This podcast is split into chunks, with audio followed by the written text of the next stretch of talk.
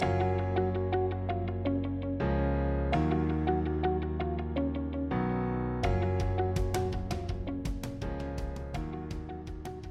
Hola, mi nombre es Luis Santa Cruz, miembro del equipo laboral de Miranda Llamado, y esto es Laboral 24-7, tu podcast sobre los temas y noticias laborales más relevantes del Perú y del extranjero. En este capítulo desarrollaremos como tema central la cuota de empleo de personas con discapacidad, una noticia laboral del Perú sobre el periodo de prueba en caso de reingreso del trabajador y, finalmente, una noticia internacional que aborda el derecho de los trabajadores hombres de asistir a las técnicas de preparación al parto.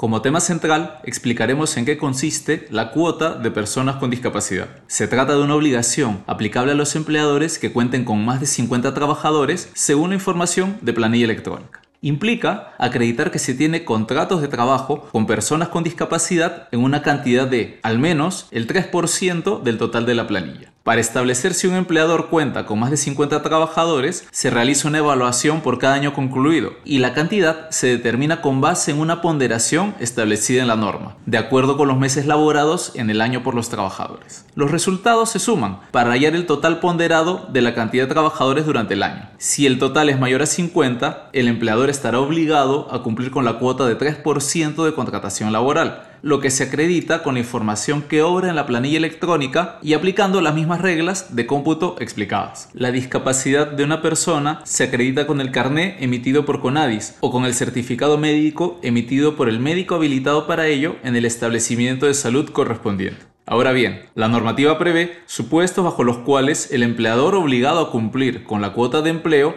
puede exonerarse de su cumplimiento. Así ocurre cuando no se haya generado nuevos puestos de trabajo por mantener la misma cantidad de trabajadores del año anterior o en caso de que el número de trabajadores disminuyó y no se realizaron convocatorias para cubrir los puestos vacantes. En caso de haber generado nuevos puestos de trabajo o nuevas vacantes, el empleador puede justificar no cumplir con la cuota si es que demuestra concurrentemente las siguientes condiciones. Haber publicado ofertas de trabajo a través de la Bolsa de Trabajo del Ministerio de Trabajo lo que debe haberse realizado en cantidad suficiente para cubrir la cuota y sin incluir requisitos discriminatorios. Haber garantizado la efectiva participación de los postulantes con condición de discapacidad en los procesos de selección. Acreditar la existencia de razones de carácter técnico o de riesgo que explican la dificultad de la participación de personas con discapacidad en la convocatoria y el proceso de selección del puesto de trabajo. Sunafil tiene la obligación de fiscalizar el cumplimiento de la cuota de empleo de personas con discapacidad y realiza operativos focalizados, de acuerdo con la información que recopila de la planilla electrónica.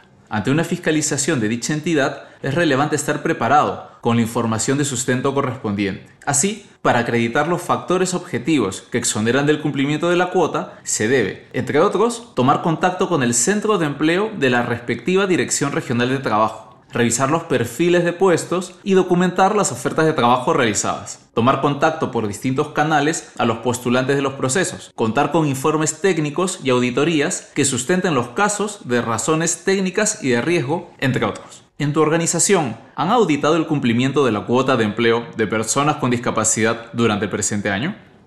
La noticia laboral del Perú trata una reciente casación laboral, en la que se establece un nuevo criterio sobre el periodo de prueba en caso de suspensión o reingreso del trabajador. El trabajador había laborado para el mismo empleador como asistente administrativo desde el 18 de junio de 2017 hasta el 19 de junio de 2018 y a partir del día siguiente como operador administrativo por tres meses. El trabajador demandó a su empleador y exigió su reposición, alegando que habría sido despedido de forma incausada, puesto que ya había superado el periodo de prueba. En este contexto, la Corte Suprema precisa que el periodo de prueba tiene la finalidad de comprobar si, efectivamente, el trabajador puede asumir el cargo asignado, de acuerdo con sus aptitudes y lineamientos, evaluando sobre la base de los resultados de las tareas encomendadas. Cuando dicha evaluación es negativa, los empleadores pueden invocar el periodo de prueba para dar por concluido el vínculo laboral. La Corte también menciona el artículo 16 del reglamento de la Ley de Fomento del Empleo, el que establece que, para el cumplimiento del periodo de prueba, en caso de suspensión o reingreso del trabajador, se deben sumar los periodos laborales en cada oportunidad, hasta completar el periodo de prueba establecido en la ley, salvo que el reingreso se haya producido a un puesto notoria y cualitativamente distinto al que era ocupado previamente, o que se produzca transcurridos tres años de producido el cese. Por ello, en el caso concreto, la Corte hizo una revisión del Manual de Organización y Funciones y analizó los puestos de trabajo en los que se había desempeñado el trabajador concluyendo que las funciones de asistente administrativo y operador administrativo no son notoria ni cualitativamente distintas, sino todo lo contrario, pues se identificaron labores semejantes entre ambos puestos. Por lo tanto, sí correspondía sumar los periodos laborales a efectos de contabilizar el plazo del periodo de prueba. En consecuencia, la Corte concluyó que el trabajador solo podía ser despedido con causa justa, razón por la que debía ser repuesto a su puesto de labores. Es importante que cada organización asegure que exista una adecuada gestión de los periodos de prueba desde el diseño contractual y en su aplicación conforme a la legislación.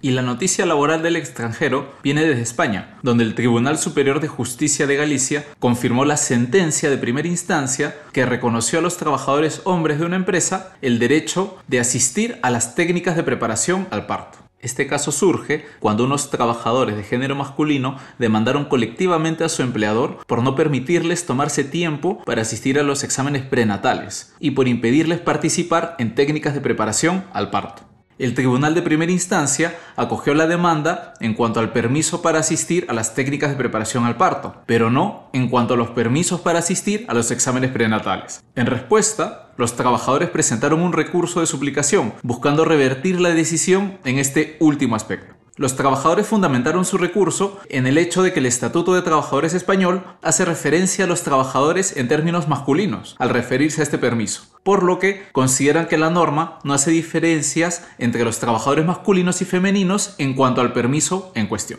No obstante, el Tribunal Superior de Justicia tras analizar la normativa pertinente, determinó que el permiso prenatal únicamente está contemplado para las trabajadoras gestantes, ya que son ellas quienes asisten a las citas médicas para realizarse estos exámenes. Además, destacó que la normativa otorga el permiso específicamente para realizar los exámenes prenatales, los cuales solo pueden ser realizados por las mujeres embarazadas y otras personas gestantes, más no para acompañar a la pareja durante dichos exámenes. En consecuencia, confirmó la sentencia de la instancia anterior, reconociendo solo el derecho de los hombres a tener permiso para asistir a las técnicas de preparación al parto. De presentarse un caso similar en el Perú, ¿cómo crees que podrían resolver los jueces peruanos?